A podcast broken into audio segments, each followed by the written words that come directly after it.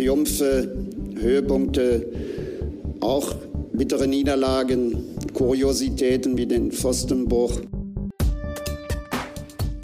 Hallo und willkommen. Hier ist der Pfostenbruch nach dem bitteren wie komplett unnötigen 2 zu 2 von Borussia Mönchengladbach am Freitagabend gegen den SV Werder Bremen. Die Analyse gibt's gleich bei uns im Podcast. Natürlich schauen wir auch voraus auf das nächste Spiel, das Derby in zwei Wochen beim FC.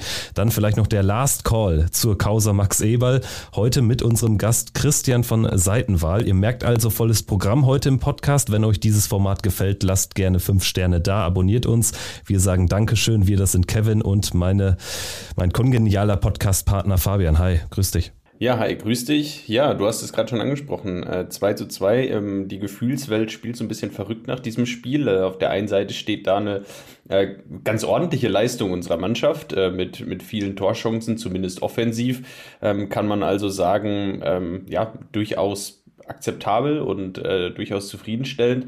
Ja, wären da nicht diese, diese zwei Gegentore und die nur zwei Tore, die unsere Mannschaft geschossen haben und dann eben diese Punkteteilung im Borussia Park am Freitagabend, ja, die dann doch ein bisschen dafür gesorgt haben, dass man enttäuscht aus diesem Freitagabend gegangen ist, obwohl die Leistung eigentlich, naja, in einigen Teilen doch sehr in Ordnung war obwohl natürlich auch defensiv ähm, wieder an der einen oder anderen Stelle zu wünschen übrig gelassen hat. Also ihr merkt, Gesprächsbedarf ist da. Umso besser, dass wir heute Verstärkung an Bord haben. Christian vom Gladbacher Fanblock Seitenwahl. Guten Tag, grüß dich.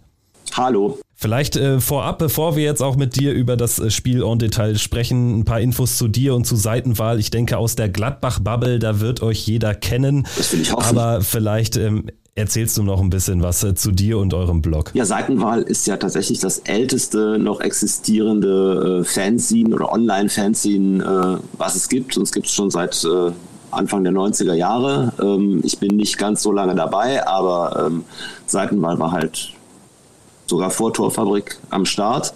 Ähm, wir sind äh, ein Non-Profit. Ähm, das heißt, wir machen das alles so in unserer Freizeit, wir haben auch keine Werbung was äh, den großen Vorteil hat, dass wir natürlich von allen und allem unabhängig sind, wenn es darum geht, unsere Meinung zu verbreiten. Und äh, wir haben uns inzwischen sehr auf das äh, Analytische äh, fokussiert, weil so das Tagesaktuelle so ne, die, die, die reine Nachricht äh, zu machen, meiner Ansicht nach für, für, für ein Fernsehen kann das nicht mehr der Weg sein, weil alle Informationen ja sowieso sofort äh, erhältlich sind und den 27. nacherzählenden Spielbericht braucht auch keiner. Also lassen wir uns lieber etwas Zeit und versuchen ein bisschen in die Tiefe zu gehen und äh, sowohl die Spiele als auch das Drumherum zu analysieren sind da auch recht meinungsfreudig unterwegs und äh, ja, wir sind ein Team von sieben Leuten, äh, ein Fotograf und sechs äh, Schreiber. Und das ist eigentlich das, was zu zu sagen ist.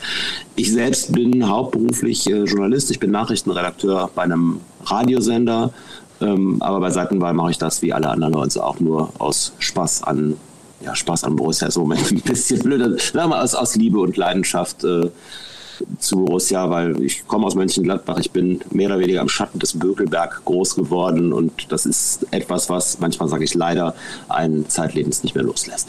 Und ich nehme an, du bist dementsprechend häufig dann auch im Stadion. Warst du auch am Freitag da? Selbstverständlich, ja, ja. Ich habe eine Dauerkarte äh, in Block 10. Ähm, bisher gehe ich auch mit, äh, also durchaus bewusst nicht auf die Pressetribüne, lass mich nicht akkreditieren, sondern stehe mit anderen Bekloppten oder sitze mittlerweile mit anderen Bekloppten da äh, im Block, weil äh, also so ein Spiel auf der Pressetribüne unemotional verfolgen zu müssen, wäre doch sehr schwierig. Ähm, deswegen, ja klar, also jedes Heimspiel nehme ich mit, wenn es sich gerade einrichten lässt und bin da für einen Menschen von 52 Jahren finde ich das manchmal selber, wenn ich so neben mich trete und mich beobachte, äh, immer noch äh, fast etwas unangemessen emotional dabei. ja, okay. Da bin ich mal gespannt, wie emotional du dann am Freitag warst, wenn wir drüber sprechen. Lass uns gerne reingehen in dieses äh, Spiel. Fabian, vielleicht äh, zunächst an dich die Frage. Obligatorisch sprechen wir ja immer über die Aufstellung.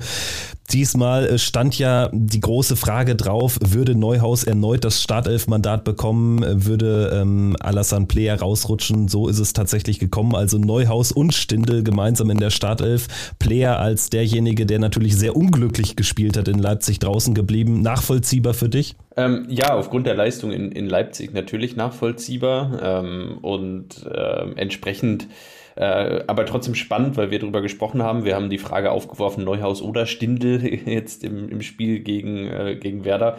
Ähm, am Ende wurden es Neuhaus und Stindel, Player raus. Äh, ja, nachvollziehbar, zumal ich immer das Gefühl habe, dass wenn Lasso Player mal wieder ein Spiel auf der Bank sitzt, dass das Spiel danach wieder umso besser wird. Also, äh, dass, dass diese Denkzettel, die da an ihn verteilt werden, immer helfen. Äh, und wenn wir da auf das Derby schauen, dann hoffe ich, dass das auch so funktioniert.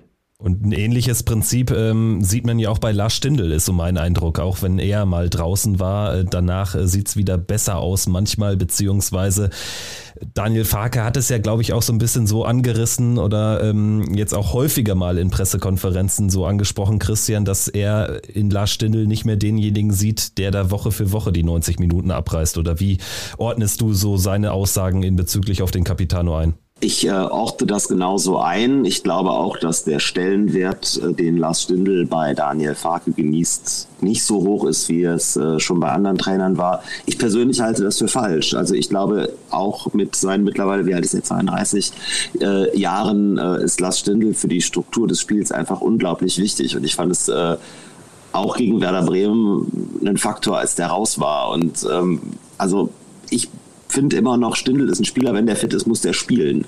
Ja, äh, zeigt sich ja in den letzten Wochen auch. Ähm, äh, man muss ja schon fast sagen, leider. Ähm, äh, ich finde es natürlich auf der einen Seite sehr, sehr gut. Ich bin auch persönlich natürlich großer Fan von Lars Stindl und ähm, äh, kaum hoch genug zu bewerten, was er in den letzten Jahren für Borussia geleistet hat. Auf der anderen Seite, äh, ich glaube, Lars Stindl ist 34, wird dieses Jahr 35. Ähm, also er ist wirklich im fortgeschrittenen Fußballeralter. Ähm, dazu kommt natürlich diese ungewisse Vertragssituation und das führt einen natürlich dann automatisch in so eine Situation, dass man sagt, ja, irgendwann ist man leider ja schon fast abhängig von Lars Stindl, weil es kann eben sein, dass er uns auch nur noch neun Spiele zur Verfügung steht und danach vielleicht auch seine Karriere äh, vielleicht noch nochmal beim KSC, wer weiß wie, ähm, nochmal ausklingen lässt und äh, Borussia dann äh, endgültig auch verlässt. Und dann muss man ja schon fast sagen, äh, dann ist die Enttäuschung über äh, andere Spieler natürlich umso größer, wenn man äh, zu dieser bitteren Erkenntnis kommt, dass man von einem Lars Stindl nach wie vor noch so abhängig ist. Und ja, da gebe ich dir durchaus recht. Dann würde aber natürlich die Argumentation von Farke in Bezug auf äh, Tyram oder Benzebaini auch nicht vollumfänglich passen, wo er jetzt ja auch gesagt hat, ähm, Spieler, die jetzt bei uns zwar keinen Vertrag haben, den entweder noch nicht unterschrieben haben für nächstes Jahr oder eben zu 99,9%iger Sicherheit weg sind, spielen bei mir trotzdem, weil es sind die Besten. Ne? Also dann würde das wiederum ja auch nicht passen, weil Benzebaini sicherlich jetzt nicht nur Topspiele gemacht hat und Tikus Tyram, wo wir jetzt gleich über den Freitag sprechen, konkret ja auch nicht. Ja, ja, genau. Also deswegen, ja, Stindl, also ich Stindl, solange der da ist und solange der irgendwie gerade auslaufen kann, wenn, wenn ich ja irgendwas zu kamellen hätte, der würde spielen. Sprechen wir mal ähm, konkret jetzt über, über die erste Halbzeit vielleicht gegen Bremen. Äh, Daniel Fark hat nach dem Spiel von einem wilden Spiel gesprochen, gerade in der ersten Halbzeit.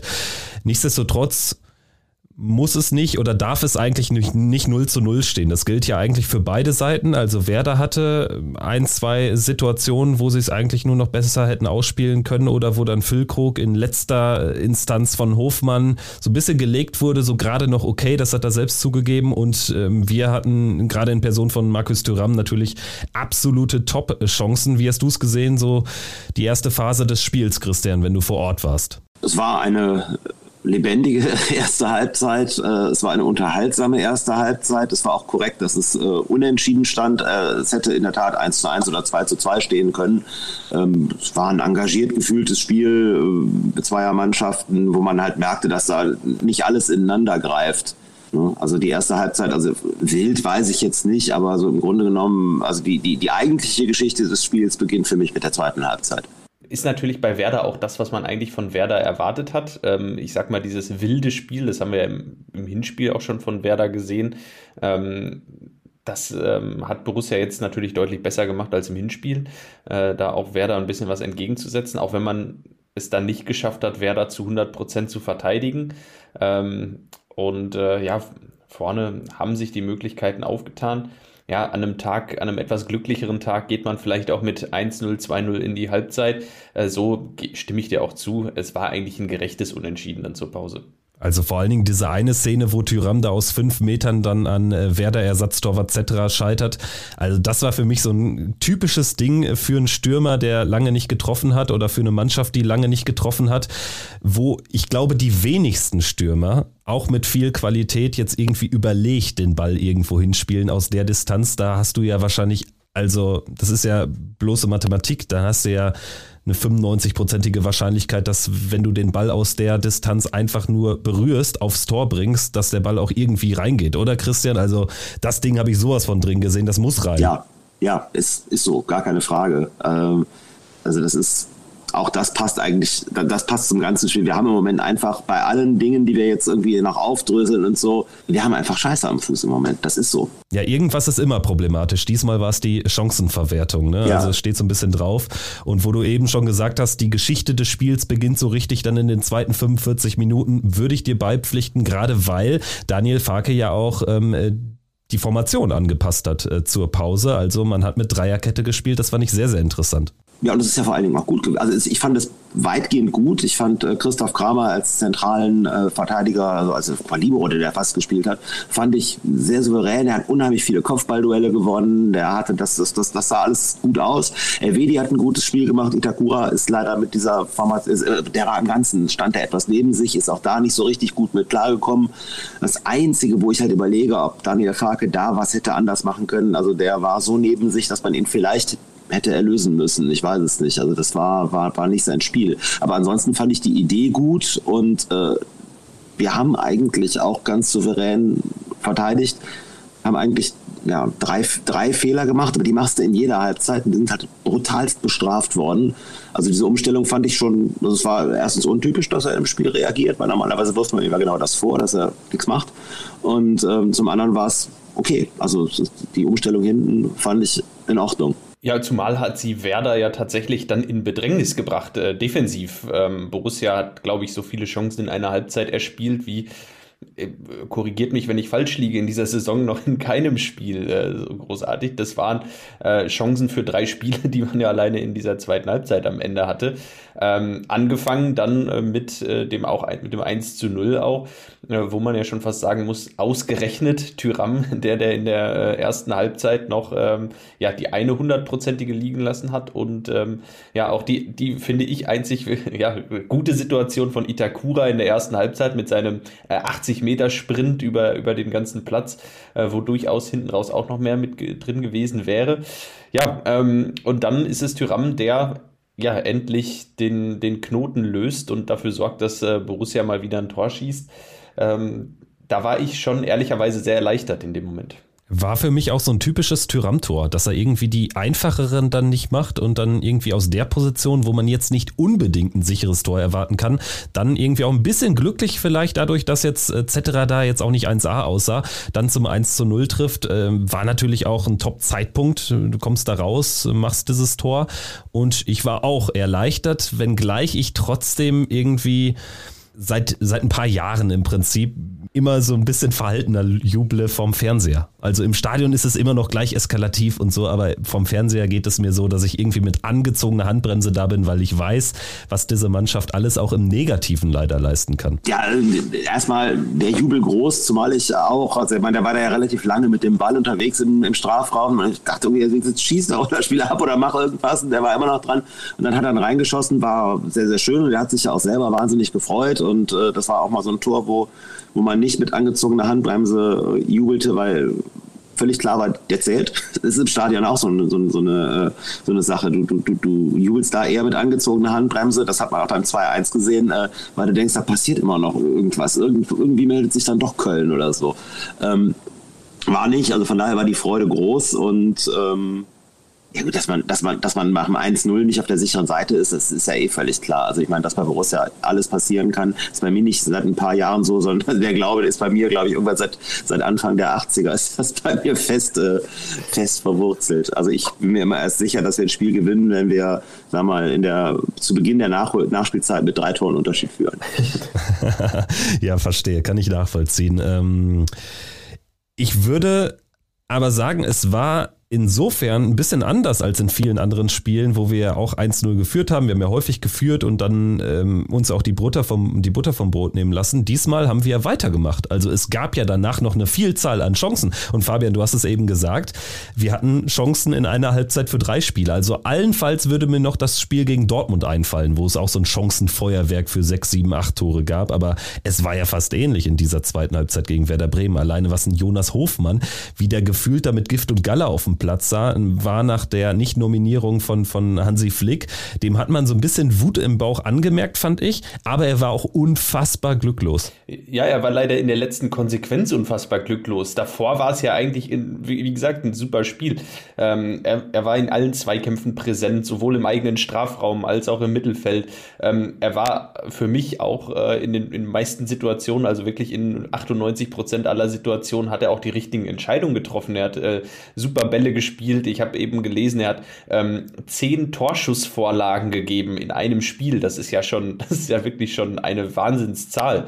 Also ich weiß nicht, wann, wann mal ein Spieler innerhalb eines Spiels äh, eine zweistellige Anzahl an äh, Vorlagen gegeben hat. Das heißt, der letzte Pass war eigentlich immer gut. Und ähm, das Einzige, was gefehlt hat, war natürlich dann in letzter Konsequenz äh, das nötige Quäntchen Glück auch im Abschluss.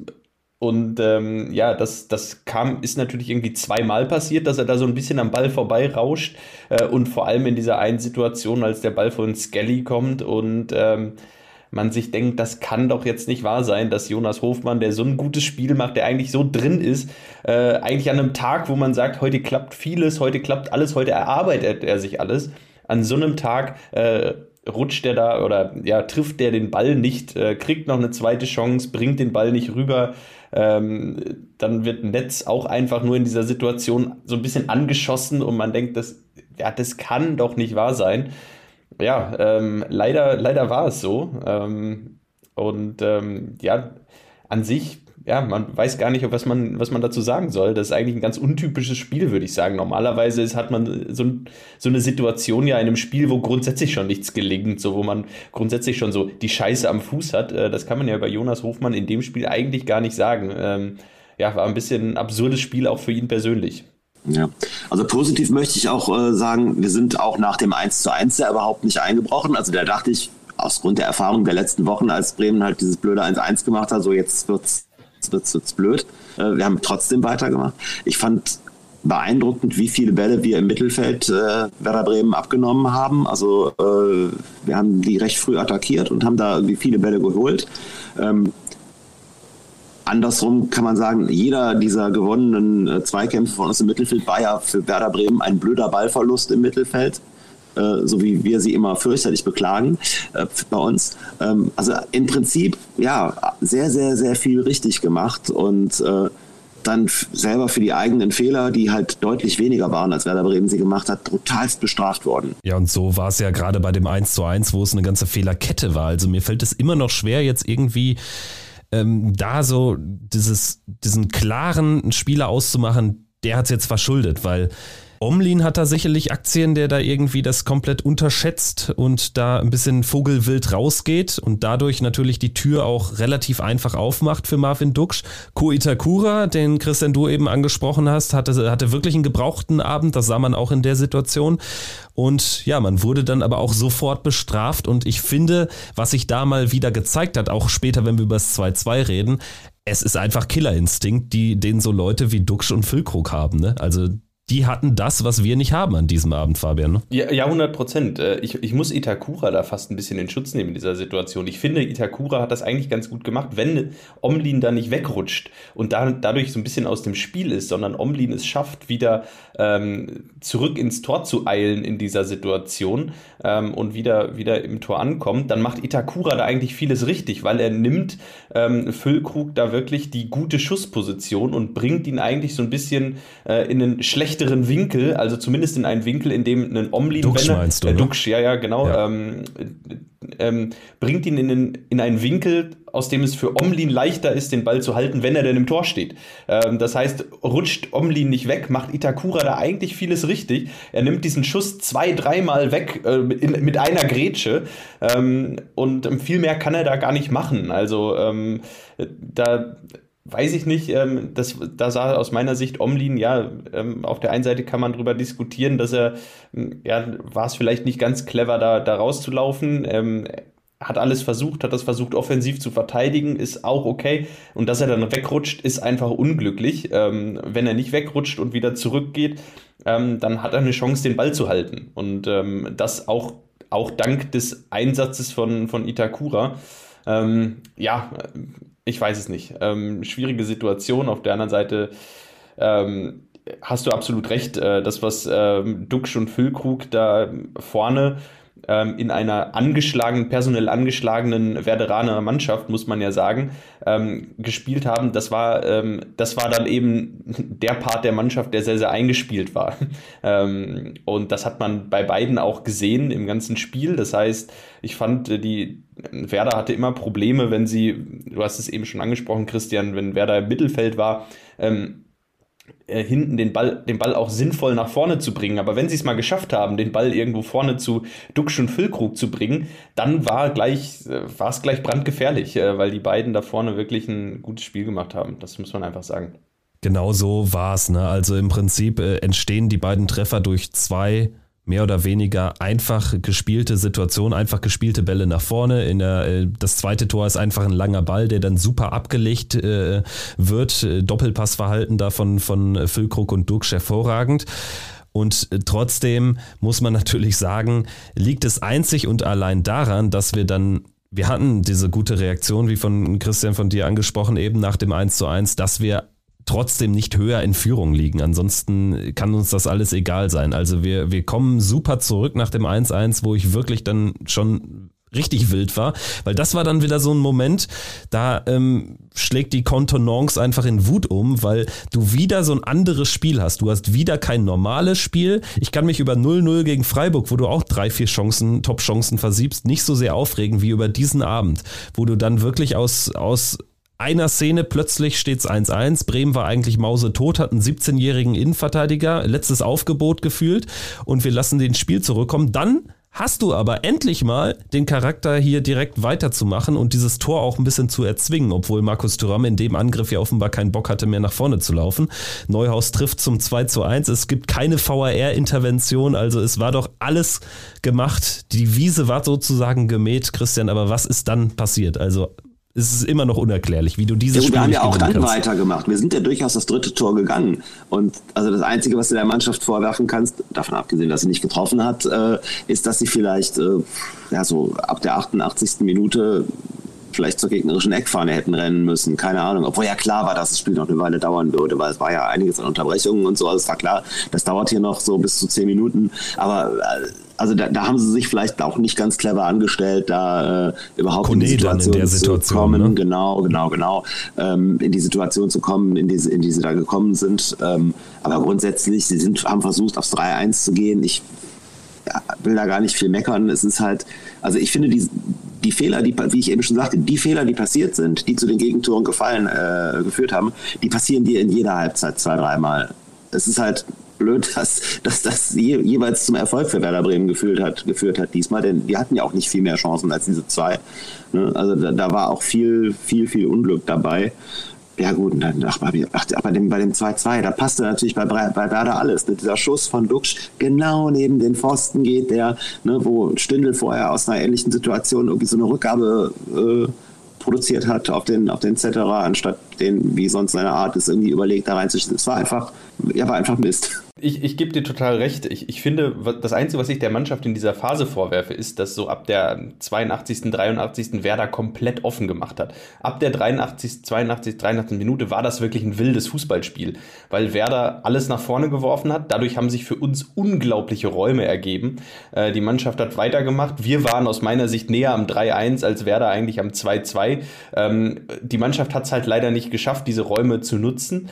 Und ähm, dann gebe ich dir recht, ähm, dann muss man halt wirklich irgendwann sagen, ist das dann ja, da muss die Mannschaft einfach cleverer werden, kurz vor Schluss, ähm, und auch ein bisschen diese, dieses Wilde aus dem Spiel rausnehmen. Und das hat man einfach in dieser Situation von Kone, wo du sagst, äh, da muss man eigentlich an die Eckfahne laufen. Ich finde, ähm, Eckfahne ist eine, ist eine Möglichkeit. Eine andere Möglichkeit wäre, den Ball erstmal zu halten. Kone hatte hinter sich, glaube ich, noch 30 Meter Raum, da war kein Gegenspieler. Du hast, läufst da irgendwie eine 4 gegen 4 Situation mit dem großen Nachteil, wenn du dann natürlich den Ball verlierst, hat Werder innerhalb von ähm, einer Sekunde äh, vier eigene Spieler überspielt und äh, läuft auch ähm, in leichter Überzahl äh, nochmal auf dein Tor zu. Und das ist einfach eine Situation, da den Ball zu verlieren, ist nicht clever. Und ähm, ob man da zur Eckfahne läuft oder zumindest mal den Ball hält, das Spiel verlangsamt, ähm, das Spiel wieder, das Spiel wieder zusammenführt, wartet, dass die, ähm, dass die letzte Linie wieder etwas aufgerückt ist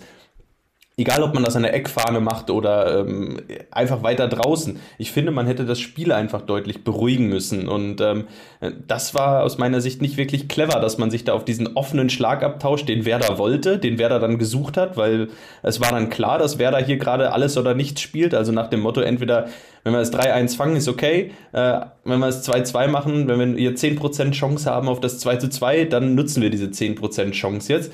Ähm, und ansonsten bestraft Borussia uns gleich, dann steht es hier 3-1 und wir haben, wir sagen am Ende, wir haben alles probiert. Ähm, und Borussia hat sich komplett drauf eingelassen und das ähm, ja, ist so ein bisschen ja, fehlende Cleverness. Ich glaube, da hätten andere Mannschaften, äh, andere Top-Mannschaften anders agiert und, und die, da auch anders den, den Sack zugemacht oder das Spiel nach Hause gebracht. Allerdings, also ähm, Fabian, wir hatten ja letztens, ich glaube in den letzten beiden Folgen gesagt, dass äh, der Ballbesitzfußball, wenn man ihn jetzt so nennen mag, also auf jeden Fall das, was äh, Farke dieser Mannschaft jetzt da ähm, mit auf den Weg gegeben hat in dieser Saison. Dass äh, dieser Fußball irgendwie dann total nichts bringt, ist, wenn du 0-1 hinten liegst. Ich hätte aber nicht gedacht, dass man bei 2-1 Führung in einem Heimspiel gegen eine dezimierte Mannschaft wie Werder Bremen äh, davon wirklich in der Situation komplett abrückt, weil das war ja so. Also den Pass darfst du eigentlich nicht spielen, Risikopass 89. Minute und du sorgst dafür, dass Bremen dann genau in dieses Umschaltspiel kommt, in das, in das sie niemals kommen dürfen in der Phase. Also ich habe mich da schon sehr gewundert, dass man dann irgendwie es nicht schafft, tatsächlich irgendwie so diese, diese langen Ballbesitzphasen zu kreieren. Das war nämlich auch so mein Eindruck. Ich fand nämlich entgegen Fakes Aussage die zweite Halbzeit gerade in der Phase viel wilder als die erste, oder Christian? Wie mhm. siehst du es? Ja, das, äh, das stimmt schon. Also in, de, in dem Moment ja, also man, man, man kann Kone zugutehalten, dass der irgendwie heiß drauf war, das irgendwie das 3 zu 1 zu initiieren vielleicht. Ne? Also es ist dann tatsächlich massiv fehlende Cleverness. Ähm, ist vielleicht ja auch irgendwie ein sympathischer Zug, dass er jetzt irgendwie alles will, aber ja, wild, klar, das, das, das passt schon. Wie fällt denn jetzt das Fazit aus? Danach ist ja auf, ja, vor der Nordkurve nichts mehr passiert. Also es gab keine äh, Chancen mehr für uns. Äh, Werder hatte sogar noch eine Szene. Also wenn es ganz blöd läuft, dann gewinnt Bremen dieses Spiel 3-2 und keiner weiß weshalb.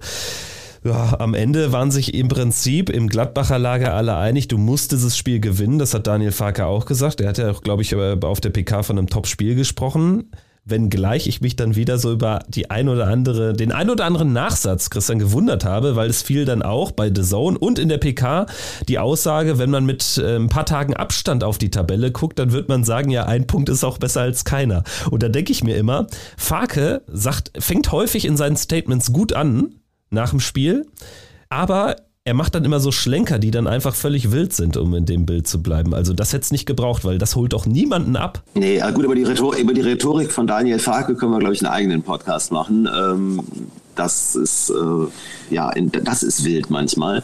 Ähm, ich glaube, dass er, also er hat vielleicht nicht ganz unrecht. Man mühsam näht sich das Eichhörnchen und wir sind äh, noch nicht ganz jenseits von äh, Gut und Böse, was die Tabelle an, angeht. Von daher ist natürlich jeder Punkt, sagen wir ganz böse, jeder Punkt ist gegen den Abstieg. Äh, von daher kann natürlich sein, dass wir am Ende sagen, ja guck mal, hier der eine Punkt, der uns jetzt vom Relegationsplatz trennt, das ist der, den wir in Bremen geholt haben.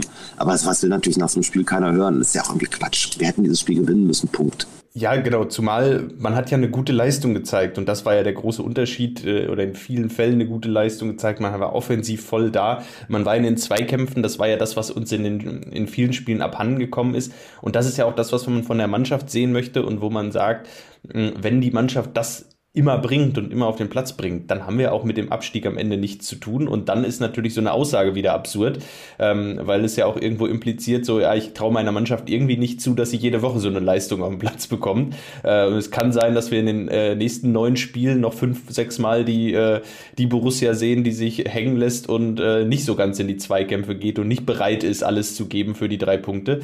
Ähm, äh, also, ja, komische Aussage. Ich bin aber also mir ist sowas lieber, so ein Spiel, ähm, wo sowas passiert, wo man einfach bitter, ja, am Ende natürlich, am Ende des Abends sehr enttäuscht ist, aber mir ist das lieber langfristig gesehen oder mittelfristig gesehen, auch nach ein paar Tagen, ähm, als eine Leistung wie in Mainz. Also wo ich, ähm, wo ich auch wo ich auch, naja, enttäuscht, aber auf einer anderen Ebene enttäuscht bin, weil da, ich bin dann in Mainz, bin ich enttäuscht von der Mannschaft, und jetzt bin ich enttäuscht über das Ergebnis. Und äh, ich finde, enttäuscht über das Ergebnis ist, ist manchmal ein bisschen bitterer, aber damit kann ich äh, hinten raus deutlich besser leben und gucke positiver in die Zukunft und in die nächsten Spiele. Und das ist eigentlich ein wichtige, äh, das Wichtigste, was man, glaube ich, aus diesem Spiel mitnehmen muss.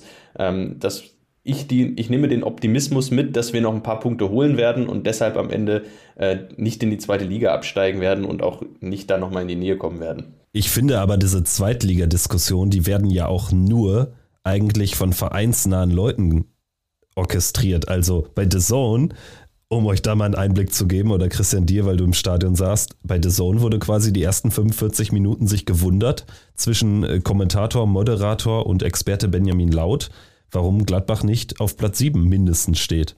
Also das ist nämlich so die externe Wahrnehmung immer noch, finde ich.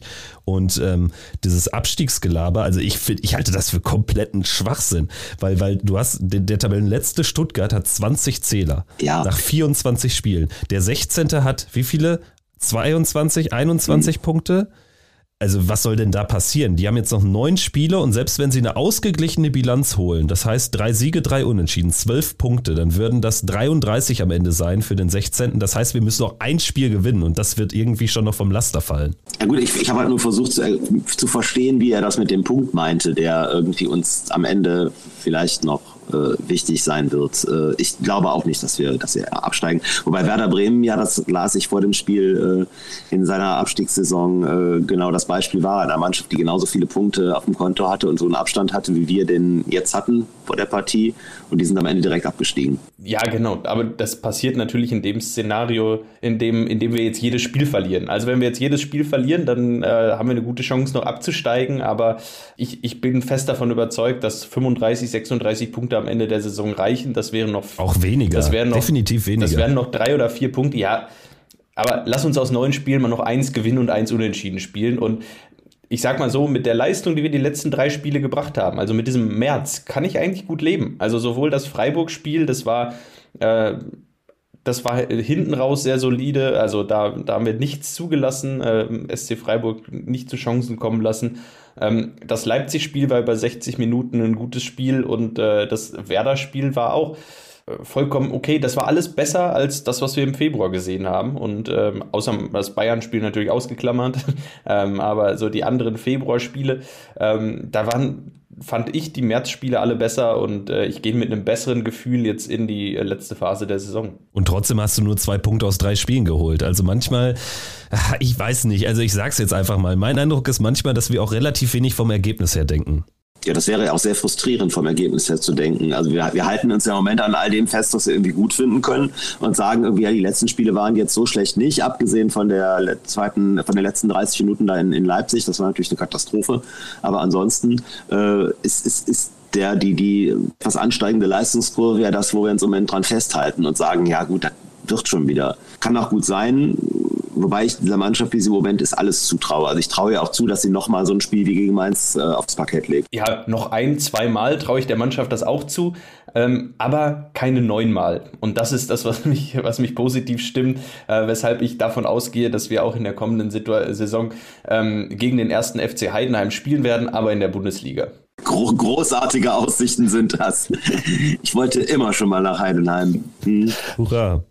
Ja, wobei, also äh, ich, ich, glaube, ja, ist ein anderes Thema, ne? aber, aber das Problem wären ja nicht Darmstadt und Heidenheim in der Liga, sondern ähm, andere Vereine, die Stand jetzt eben nicht absteigen und wo sich ein Verein auch wahrscheinlich wieder über Wasser halten wird mit der TSG Hoffenheim. Aber soweit wollen wir jetzt nicht abschweifen. Kommen wir jetzt nochmal zurück vielleicht. Also wir haben jetzt den Haken hinter Bremen längst gemacht, sinkt ja schon in der, in der Gesamtbetrachtung. Christian, wo wir dich jetzt hier zu Gast haben. Ähm, du bist ja jemand, der auch ähm, tatsächlich ähm, jetzt die Saison immer so das große Ganze über betrachtend für, für Seitenwahl zum Beispiel schreibt und äh, viele deiner Texte habe ich auch gelesen über die vergangenen Wochen und Monate.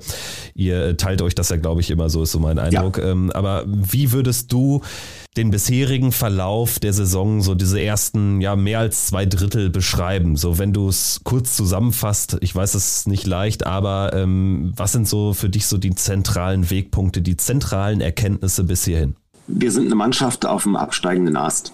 Das äh, muss man, glaube ich, ganz klar sagen. Also ich glaube, der, diese, die, die, die, die letzte Saison schon und diese ganz besonders zeigen, dass die, äh, dass die großen Zeiten, die wir seit 2011 hatten, vorbei sind, dass wir den Blick tendenziell wieder eher nach unten werden richten müssen. Und das ist jetzt vielleicht ein etwas harsches Urteil, aber also ich sehe im Verein, so wie sich der Verein im Moment darstellt, auch wie er personell aufgestellt ist, sehe ich wenig, das mir Hoffnung macht, dass wir in irgendeiner Form in absehbarer Zeit die Kurve kriegen. Also ich glaube tatsächlich, wir sind im Moment so ein bisschen wie das Römische Reich in seiner Spätphase. Und äh, liegt das konkret an einzelnen Personen oder ähm, würdest du da den Gesamtverein nee, aktuell als auf dem absteigenden Ast betrachten? Ja, also ich glaube, dass, dass, dass wir, ähm, man muss jetzt, man, man, muss jetzt natürlich, müsste sehr weit zurückgehen, um zu gucken, wo hat das angefangen, wo war der Punkt, äh, wo, wo die entscheidenden Fehler gemacht wurden. Ähm, ist ja auch alles schon tausendmal gesagt worden, aber äh, so wie wir uns im Moment darstellen, mit, mit, mit Präsidium, mit äh, sportlicher Leitung äh, bis hin zum Traineramt, da ist nichts, was mich äh, was mich äh, optimistisch stimmt, dass es da weitergeht. Also eigentlich sind wir in einer Situation, wo ich, wo ich sagen würde, der Verein braucht entweder, was besser wäre, äh, ein, eine, eine, eine gut moderierte Reform oder er braucht eine Revolution. Und ähm, das sage ich, das ich nicht gern, weil das nicht schön ist. Und ich fand die letzten Versuche äh, bei uns Revolutionen zu schaffen, alle Versuche eigentlich, die es bei Borussia jemals gegeben hat, was zu revolutionieren, waren furchtbar. Ähm, aber das, das, das geht so nicht weiter. Also ich habe den Eindruck, im Verein hat sich so eine bräsige Selbstzufriedenheit ähm, breit gemacht. Alle finden sich irgendwie okay und sagen, ja, hier, das ist der Gladbacher Weg und klopfen sich auf die Schulter und da kommen keine, keine wirklichen neuen Impulse rein.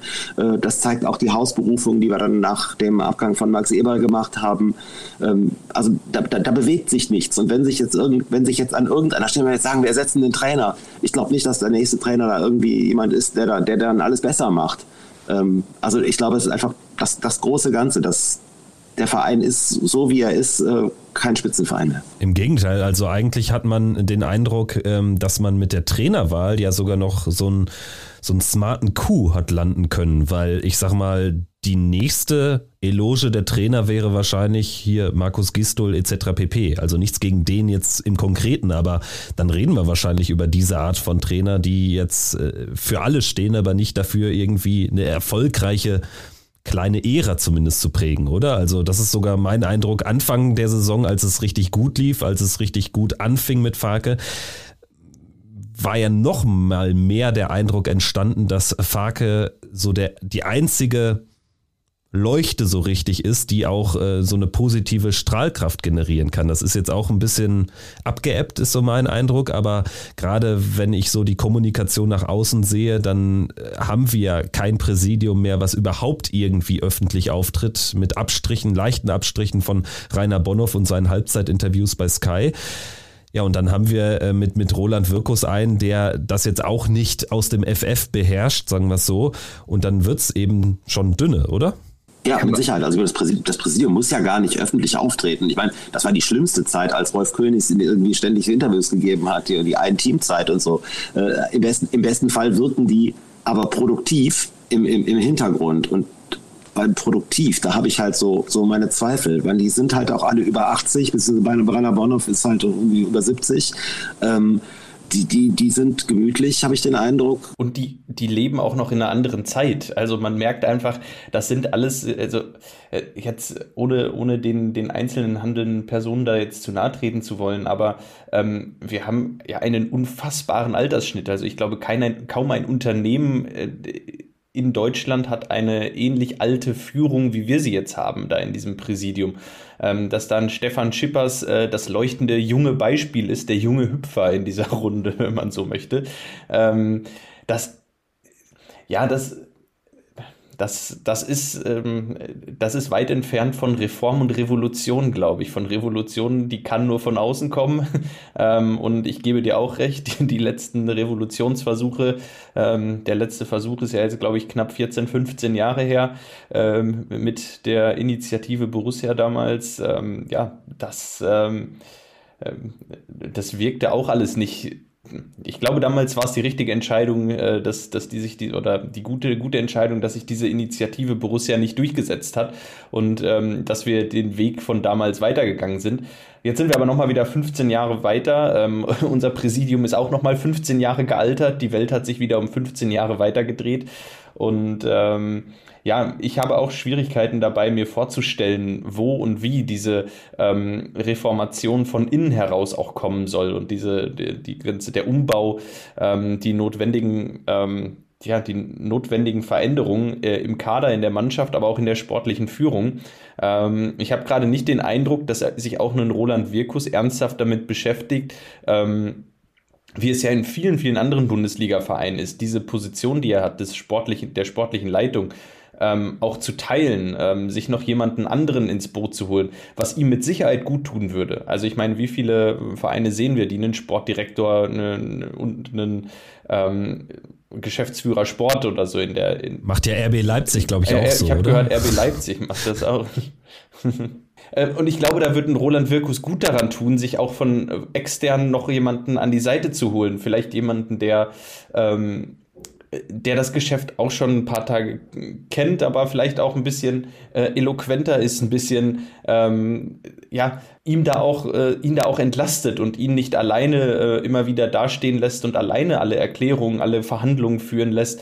Ähm, und das fehlt mir gerade komplett und ähm, deshalb kann ich, kann ich, ich. Ich glaube, diesen jemand gibt es schon. Also Steffen Korell ist ja da. Und Steffen Korell macht, macht glaube ich, schon ungefähr das, was du gerade beschreibst. Der hat nur überhaupt keine Lust, in der ersten Reihe zu stehen. Deswegen kriegt man da nicht so viel von mit. Aber der ist halt auch schon ewig dabei. Ne, und der schmort auch schon seit ewig. Das ist bestimmt ein total guter Typ.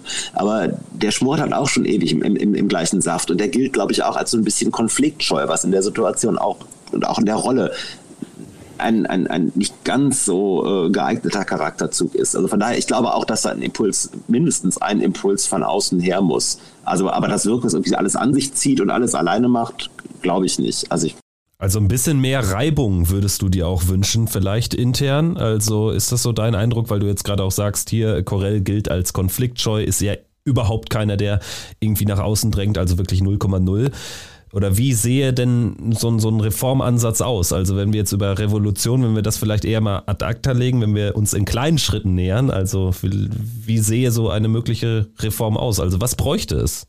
Es bräuchte Menschen, die A vom Fach sind und die B nicht aus der Borussia-Mönchengladbacher Suppe kommen. Einfach damit, also auch, auch Menschen, die vielleicht Fehler, die gemacht worden sind, von außen kommend und deswegen ohne Rücksicht nehmen zu müssen auf Befindlichkeiten analysieren kann. Denn man, das ist in jedem Betrieb so. Wenn man sich ewig kennt, dann tut es, tut es halt wahnsinnig schwer, äh, Fehler anzusprechen, weil da immer auch persönliche Befindlichkeiten mit, mit, mit äh, verbunden sind, weil da Füße sind, auf die man ungern treten möchte und dann verändert sich halt nichts. Ja. Das ist ja kein, das ist ja jetzt kein ganz außergewöhnliches Phänomen. Ne? Also sowohl die Firma, wo, der, wo die Patriarchen irgendwie sich sehr, sehr schwer tun, sich rauszuziehen und eine, eine, eine zukunftsgerichtete Nachfolgelösung zu finden, als auch halt, ja, die, so die Verhältnisse, wo man, wo man, wo man intern Probleme gar nicht mehr so richtig aufarbeiten kann. Also unterm Strich bräuchte es eine bessere Fehler- und Feedback-Kultur im ganzen Verein.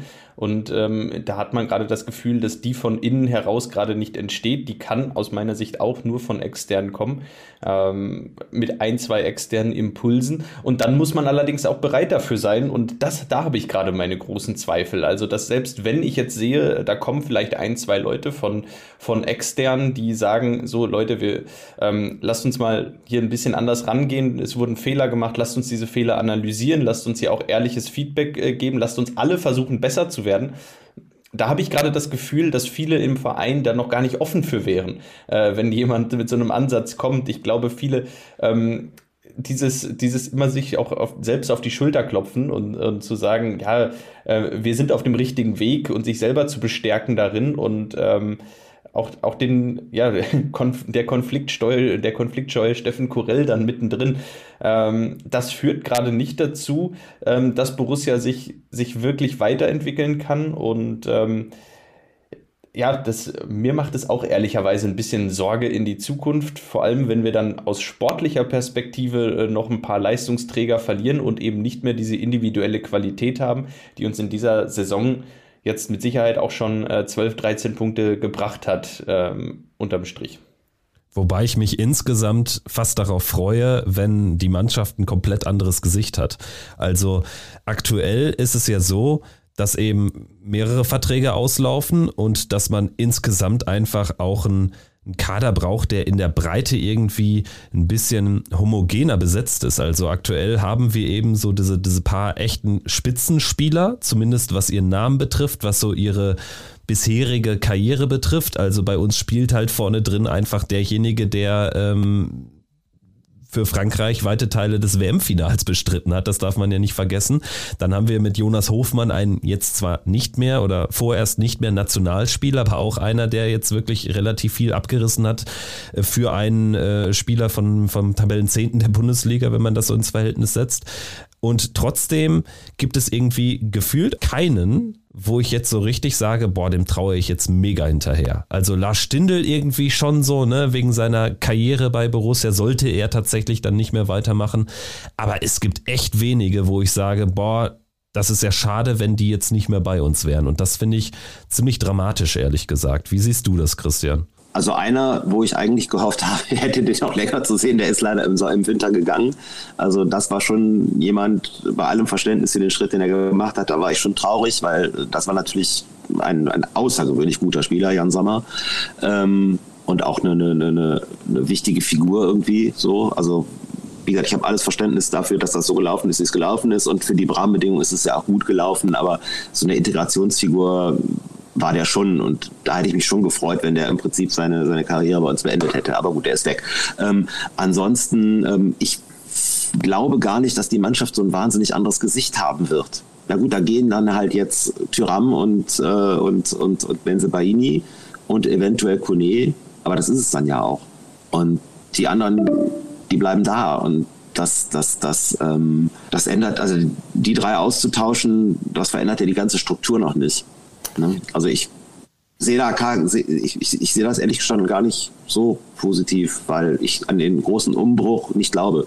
Ich bin noch gespannt, wie es dann mit einem Julian Weigel weitergeht, ob man tatsächlich äh, Julian Weigel ähm, am Ende verpflichten wird.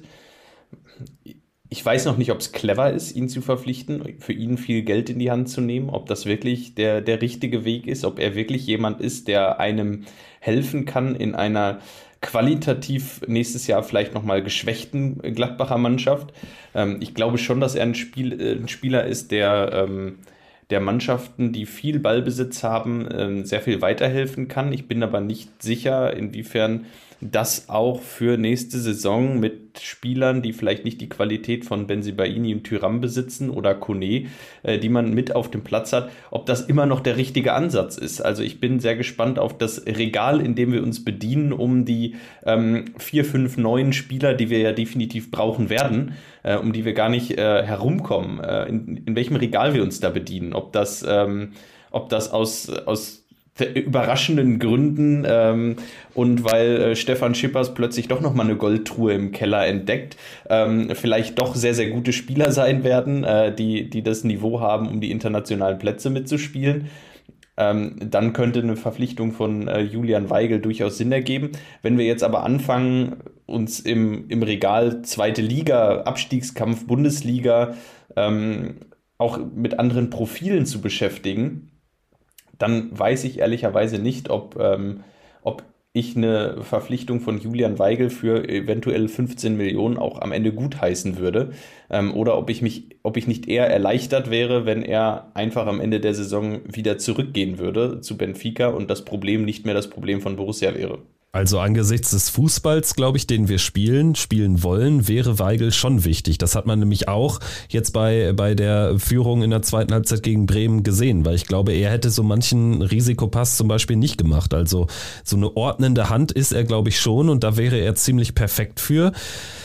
Aus einer anderen Perspektive kann, kann ich aber voll nachvollziehen, dass man sagt, eigentlich ist doch Julian Weigel unserem, also der, das ist ein Spieler im besten Alter, ehemals Nationalmannschaft, ist doch unserem Verein eigentlich völlig entwachsen. Ja gut, also er, mein, er könnte sich offensichtlich vorstellen zu bleiben. Farke will ihn unbedingt, wie man hört. Ähm, deswegen. Hat ja auch ähm, private Gründe bei ihm, ne? Also, dass er offenbar sich da auch aktuell sehr wohl fühlt, ja, habe ich gehört. Genau, und also von daher entwachsen, also die, die Frage ist, ist, ist, ist er uns die Kohle wert, die er im Endeffekt kostet? Ne? Also das ist grundsätzlich sicherlich ein Spieler, den in der Mannschaft zu haben, äh, kein Problem ist, aber das sind halt wieder 15 Millionen, die einem möglicherweise nötigen Umbruch im Wege stehen. Das ist, mein, das ist wie die Kohle, die wir für Omlin ausgegeben haben. Da sagen ja auch manche Leute, wäre es vielleicht klüger gewesen, die, diese 8 Millionen Euro einzusacken, ist irgendwie mit Olschowski und Sippel bis zum Ende der Saison äh, zu gucken, ob das funktioniert. Und wenn es funktioniert, haben wir halt 8 Millionen mehr, die wir in andere Mannschaftsteile stecken können. Das ist bei Weigel halt genau das Gleiche. Wahrscheinlich äh, ganz entscheidend wäre, dass ähm, Kone massig viel Kohle bringt Erst dann wäre es wahrscheinlich auch möglich, weil für Tyram und Benzebaini werden wir nichts mehr bekommen. Und irgendwie müssen die ja auch ersetzt werden. Also irgendwas Neues muss ja passieren. Dass jetzt hier der ganz große Umbruch ausbleibt mit irgendwie, keine Ahnung, acht, neun Spielern und sechs Abgängen, daran glaube ich tatsächlich auch nicht. Das sehe ich ähnlich. Auch wenn ich auf manchen Kaderpositionen auch einige Verlängerungen der jüngeren Vergangenheit sogar mal in Frage stellen würde. Also ich weiß auch zum Beispiel nicht, ob bei den Problemen, die wir in dieser aktuellen äh, Situation haben, ähm, ob da jetzt eine Verlängerung von Kramer komplett alternativlos war. Weiß ich nicht. Also würde ich auch mal hinterfragen wollen. Auch vor, vor einem Jahr Patrick Herrmann. Das sind alles so Themen auf so einer hm, viel Gut-Ebene sicherlich nicht zu hinterfragen eigentlich, aber sportlich weiß ich nicht, ob, ob uns solche Fälle nicht über äh, die vergangenen Jahre auch mitbegleitet haben, dass eben Spieler nicht äh, gewechselt sind in, in der Phase, wo sie noch hätten Geld bringen können oder dass man eben bei manchen Spielern auch vielleicht nicht so richtig erkannt hat, ob sie jetzt die Mega-Führungsspieler sind, äh, was wir geglaubt haben. Wie siehst du es, Christian? Ähm, ist natürlich also eine Verlängerung, die Verlängerung von Janschke und Hermann, Janschke steht glaube ich noch aus, ne, aber wie auch immer, also das kostet wahrscheinlich nicht die Welt. Also deswegen ja, sind das besetzte Kaderplätze oder leistet man sich solche Jungs halt? Das ist ja ein viel, ein, ein viel gut Transfer, das stimmt. Ein viel, eine viel gut Verlängerung. Äh, Kramer ist, ist, ist eine spannende Frage, weil ich ähm, sehe durchaus, dass er im Moment äh, für die Mannschaft wichtig ist. Ähm, seh, äh, ich weiß nicht so genau, was für eine, was, was für eine Rolle Christoph Kramer mannschaftsintern spielt. Ist er Teil der Lösung oder ist er möglicherweise äh, Teil des Problems? Das weiß ich nicht so richtig. Ne? Also ist das unter Umständen einer der Spieler, die so ein bisschen für, für die Selbstzufriedenheit stehen, die wir, die wir, die wir ähm, in letzter Zeit ausstrahlen?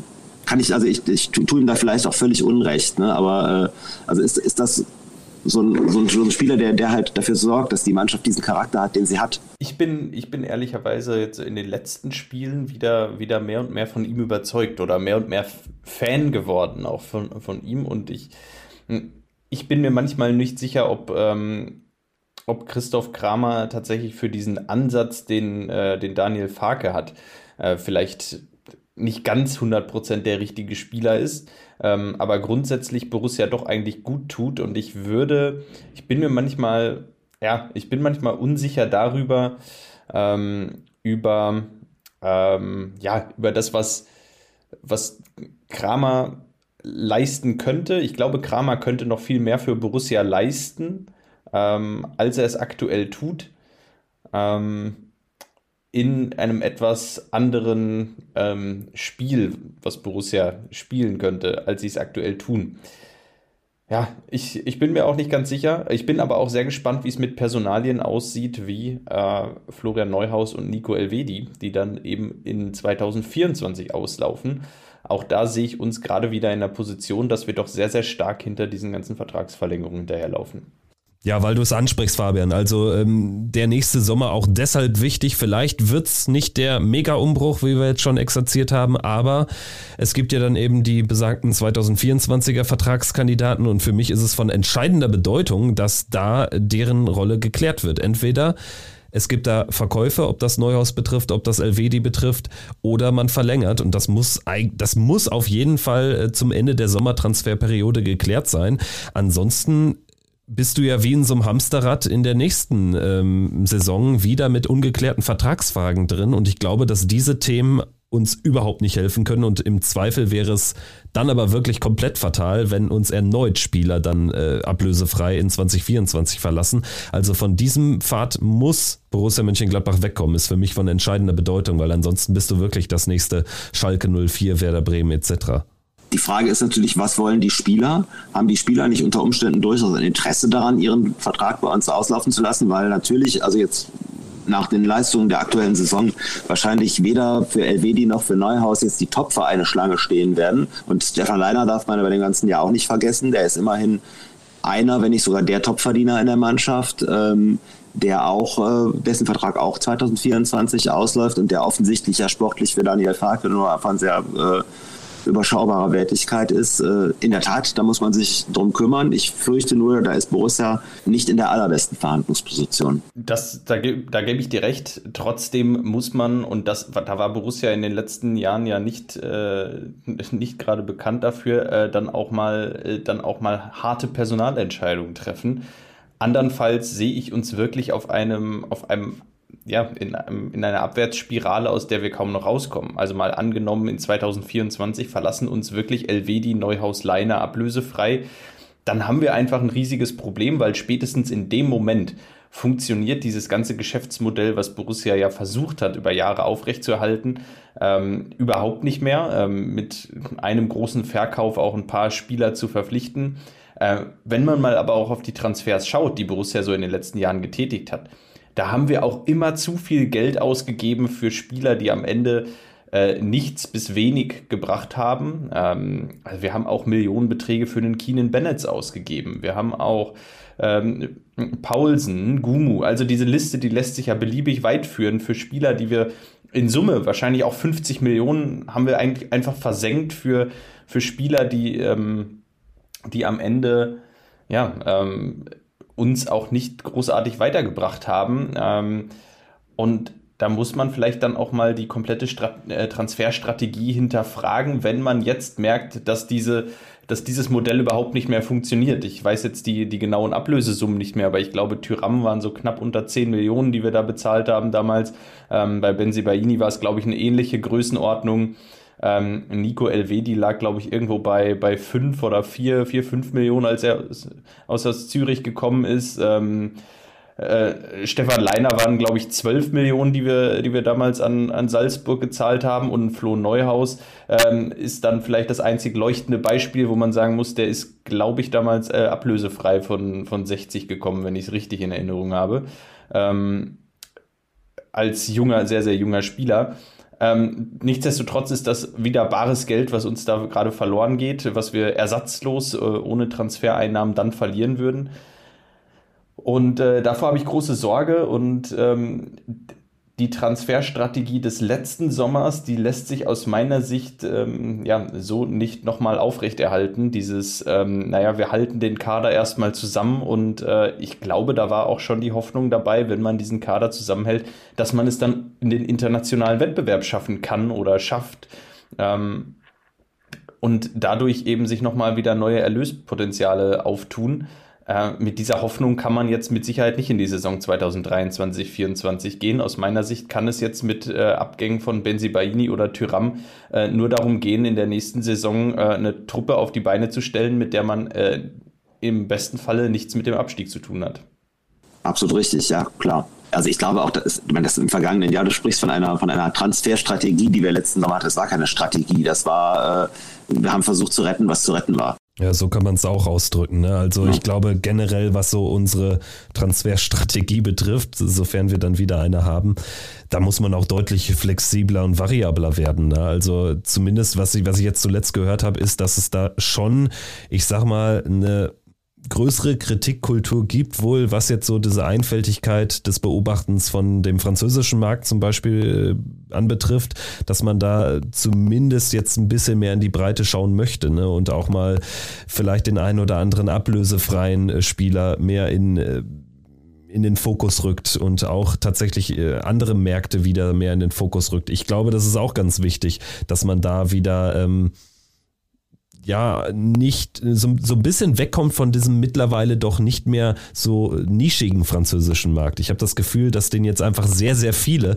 entdeckt haben und dadurch auch gewisse Spieler einfach schon mal an Preis gewinnen. Siehe Nathan Gumu. Ja klar. Auf der anderen Seite haben wir auf anderen Märkten, glaube ich, häufiger in die gegriffen als auf dem. Also da ist ein Gumu tatsächlich ein, eher, eher das Ausnahmebeispiel, der bisher nicht richtig funktioniert. Aber wenn man guckt, irgendwie, was wir aus Skandinavien geholt haben, Oskar Fraulo, der keine Rolle spielt. Andreas Paulsen war ein ganz krasses Beispiel. Also wie die da zuständigen äh, Beobachter auf die Idee gekommen sind, dass das Leute sind, die uns weiterhelfen. Das möchte ich doch mal wissen. Ich glaube, die, diese Liste, die lässt sich ja in den seit Anfang der 2000er äh, bis ins Unermessliche fortsetzen. Ähm, ich, ich, glaube, damals hatten wir noch einen, einen Mikkel Thygesen, der, der äh, der da aus Thyssen. Äh, also ich glaube, diese Liste, die lässt sich noch weit, äh, die lässt sich noch äh, weit fortsetzen. Ich habe auch das Gefühl, dass wir ähm, diese ehemalige ähm, ja, Stärke, äh, diese skandinavischen Spieler zu Borussia zu holen, die man so irgendwie zwischen den 70ern und 90er Jahren hatte. Äh, die hat sich irgendwann spätestens Anfang 2000 in Luft aufgelöst. Das letzte leuchtende Beispiel war dann noch äh, Michael Forsell, den man aus England ausgeliehen hatte. Aber und davor war es Morten Skubo, ne? Ein oder zwei Jahre davor. Der war auch noch ganz okay. das, ähm, danach wurde es schwieriger. In der Tat, es wurde schwieriger und ähm, wenn wir jetzt über Paulsen sprechen zum Beispiel, ist ja auch noch ein, Transfer des äh, Wirkus-Vorgängers und ich hatte es ja angekündigt ähm, in meinem Eingangsstatement, dass wir da jetzt auch nochmal einen Last Call von unserer Seite aus loswerden wollen. Wir haben das schon häufiger gesagt, würde ich selbstkritisch anmerken, dass da jetzt wohl dann irgendwie ein Haken hinter ist, aber Max Eberl hat einen großen Anteil daran, dass äh, daran kein Haken mehr gemacht werden konnte und Vielleicht, um euch einen Einblick zu geben, also unsere Leipzig-Rückfahrt bestand eigentlich nur daraus. Es ist jetzt nicht so weit von Leipzig nach Berlin zugegebenermaßen, aber wir waren danach auch noch beim Inder essen und wir haben noch stundenlang über Borussia Mönchengladbach gesprochen und eigentlich auch mehr oder weniger 90 Prozent über diese Causa Max Eberl. Und äh, es ist jetzt noch ein kleines Kapitel dazugekommen, denn eigentlich hätte er gestern Abend im Sportstudio sitzen sollen, hat diesen Auftritt aber abgesagt. Und Christian, mich würde mal interessieren, ohne jetzt nochmal die gesamte Causa und die gesamten Ungereimtheiten, die es so gibt in dieser Geschichte und die wir schon mehrfach auch erläutert haben, nochmal aufzuwärmen. Aber ähm, wie hast du jetzt so diese letzte Woche betrachtet äh, in der Causa Max Eberl? Das war ja jetzt dann schon irgendwie auch in gewisser Art und Weise dann doch vielsagend, der Nicht-Auftritt jetzt am gestrigen Samstag, oder? Ja, also ich glaube, unterm Strich ist es sehr gut, dass der da gestern Abend nicht gesessen hat. Dann wird dieses Thema tatsächlich erstmal von der, von der Bildfläche verschwinden. Das tat nicht gut. Ähm, ich reg mich, ich habe mich auch immer noch persönlich viel zu sehr aufgeregt, wenn er wieder einen rausgehauen hat. Also man nimmt es ja dann doch irgendwie persönlich. Zumal man halt auch sagen muss, viele von den Dingen, die wir jetzt eben besprochen haben, als es um strukturelle Defizite ging, haben ja ihren Ursprung in der, in der Ära Max Eberl. Ne? Also ich meine, die Position, die er sich da bei Borussia erarbeitet hat, ist ja mit dafür verantwortlich, dass wir jetzt halt, äh, wo dieser Mittelpunkt weggebrochen ist, da äh, keine vernünftigen Strukturen mehr haben. Aber äh, konkret auf, auf, auf, den Auftritt im Sportstudio, ja, ich bin froh, dass der da nicht gesessen hat. Ähm, ich finde natürlich die Haltung, in so eine Sendung zu gehen und den Interviewenden vorschreiben zu wollen, worüber man sprechen möchte und nicht, die, also gerade als Journalist muss ich sagen, das geht natürlich gar nicht. Ne? Also was ist denn das für ein Selbstverständnis, zu sagen, ihr fragt mich bitte nur das und das und das und das. Äh, das lässt auch tief blicken, wie man da in Leipzig Schrägstrich bei Maxi zu Hause tickt. Ja, genau das, ne? Und äh, dass er sich aber ja auch nicht gewappnet fühlt, offenbar, für dann ein, ähm, ein Interview mit vielleicht einem Schwerpunkt zu Causa Gladbach. Das sagt eben für meine Begriffe auch viel aus. Und äh, diese Story wird, glaube ich, am Ende nie aufgeklärt werden in der Öffentlichkeit. Also es gibt ein paar Leute, die wissen, wie es genau lief. Das, dazu gehört natürlich Max Eberl, ist logisch. Oliver Minzlaff spielt, glaube ich, auch eine große Rolle in den ganzen Ungereimtheiten, wie oft er gesagt hat in den Monaten, in den mehr als einem Jahr, in der Krösche dann weg war nach dem Krösche-Abschied, ja, dass wir mit dem und dem schon so weit singt, wir das jetzt noch nicht sagen können und wie oft er vertröstet hat und dann mit dem Peak nach dem Pokalfinale, als es hieß, ja, mit dem Kandidaten, mit dem wir uns einig waren, dem haben wir jetzt abgesagt aus äh, verschiedenen Gründen, weil uns eine große neue Tür aufgegangen ist. Da ist so viel da sind so viele Ungereimtheiten drin und vor allen Dingen auch, wenn man sich vor Augen führt, dass es ja bestätigt ist von Minzlaff selbst, von Eberl, glaube ich, auch selbst, dass ähm, kurz nach äh, seinem tränenreichen Abschied in Gladbach es da äh, eine Anfrage gab. Das lässt für meine Begriffe auch immer noch sehr tief blicken, weil wenn da wirklich genau das, was medial dann teilweise rezipiert wurde von Burnout, was Eberl zugegebenermaßen nie angesprochen hat, also dieses Wort ist ja nicht gefallen, aber das lässt auch tief blicken, da dann direkt mal eine Anfrage loszulassen. Ne? Es ist für mich auch medial völlig unterkomplex irgendwie aufgearbeitet worden, das ganze Thema. Und jetzt ist so mein Eindruck, hat sich der Wind zumindest ein bisschen gedreht. Und sofort blockt Eberl das jetzt ab und wird dann, ist so meine Vermutung, jetzt tatsächlich auch erstmal nichts mehr loslassen, weil er, glaube ich, jetzt schon erkannt hat, dass das eigentlich nur noch mehr Staub aufbildet. Mein Eindruck ist tatsächlich, dass mittlerweile mehr Leute auch aus dem Gladbach-fernen Kosmos, auch Journalisten technisch gesehen, ähm, sich des Themas angenommen haben und zumindest nicht mehr irgendwie einfach Bullshit nach draußen plappern, der offenbar nicht stimmt und unterkomplex ist. Oder wie siehst du das, Christian? Ja, also sag mal, Ebel hat mittlerweile zu viele Dinge gesagt, die äh, ja, also wo ich den Eindruck hatte, dem ist jetzt einfach alles scheißegal. Also diese Nummer mit äh, ja, Geschäftsmodell Leipzig mit Salzburg, jetzt wir ja sieben Jahre weiter, äh, da kann man ja schon mal was anders sehen. Das ist ja alles lächerlich. Also er, er ist inhaltlich da Geisterfahrer und ähm, hat jetzt zumindest gemerkt, dass man ihm nicht mehr alles, äh, alles durchgehen lässt. Und in der Tat, also das ist ja der Punkt, wo dann auch Gladbach ferne Leute, die ja nun auch oft äh, RB Leipzig genauso kritisch sind, wie wir das tun, sagen, äh, jetzt, jetzt, jetzt geht's aber wirklich, äh, das ist aber wirklich too much. Also es war halt bisher immer so, gerade mit dem, mit dem Thema Krankheit, was da eine Rolle spielt und psychische Erkrankungen, da wurde er ja zu Recht wahrscheinlich mit, mit medial eher vorsichtig angefasst, weil das ist so ein Thema, da macht man halt, da haut man nicht drauf, da macht man keine Späße und wer es dann doch mal tut, der, dem fliegt das zu Recht um die Ohren. Aber, aber ähm, halt mit diesen, mit diesen Einlassungen, die halt einfach objektiv schwachsinnig sind. Da macht er sich keine Freunde und äh, er wird gemerkt haben, oh, okay, jetzt bin ich hier äh, auf einem Pfad unterwegs, wo, wo der Gegenwind stärker wird und äh, ja, dann rede ich halt nicht mehr. Und wenn das, wenn das dabei bleibt, soll es mir ja recht sein. Der soll einfach überhaupt nicht mehr über Gladbach reden. Ja, und das hätte er besser äh, seit seinem Amtsantritt in Leipzig oder seit ja, seinem klar. Abgang in Leipzig ja, nicht mehr gemacht. Und ich glaube, dadurch, da, dadurch, dass er so viel Bullshit geredet hat, zum Beispiel diese Eisenstangennummer, die auch, wenn er natürlich nicht alle Gladbacher gemeint hat, trotzdem Bullshit ist, weil niemand weiß, worum es ja. bei den Eisenstangen überhaupt geht. Also was das für einen Hintergrund hat. Ganz dubios alles ich glaube, das hat dafür gesorgt, mit dafür gesorgt, dass auch so ein bisschen Staub aufgewirbelt wurde im Sinne, dass natürlich manche auch hellhörig ge geworden sind und der Ehrgeiz geweckt wurde. Vielleicht da vielleicht doch noch mal ein bisschen ähm, paar Kanäle anzuzapfen und zu, zu schauen, wie das denn damals wirklich alles war. Ne? Und dass es da viele Ungereimtheiten gibt, das haben wir in anderen Folgen hier schon erläutert. Wollen wir dann jetzt auch mal den Haken hintermachen, hinter die Folge aber noch nicht ganz, denn es steht ja jetzt nach der Länderspielpause ein ganz wichtiges Duell für uns alle an. In dieser Saison, die so ein bisschen auszutrudeln droht mit 31 Punkten und 10 Punkten Vorsprung auf die Abstiegsränge.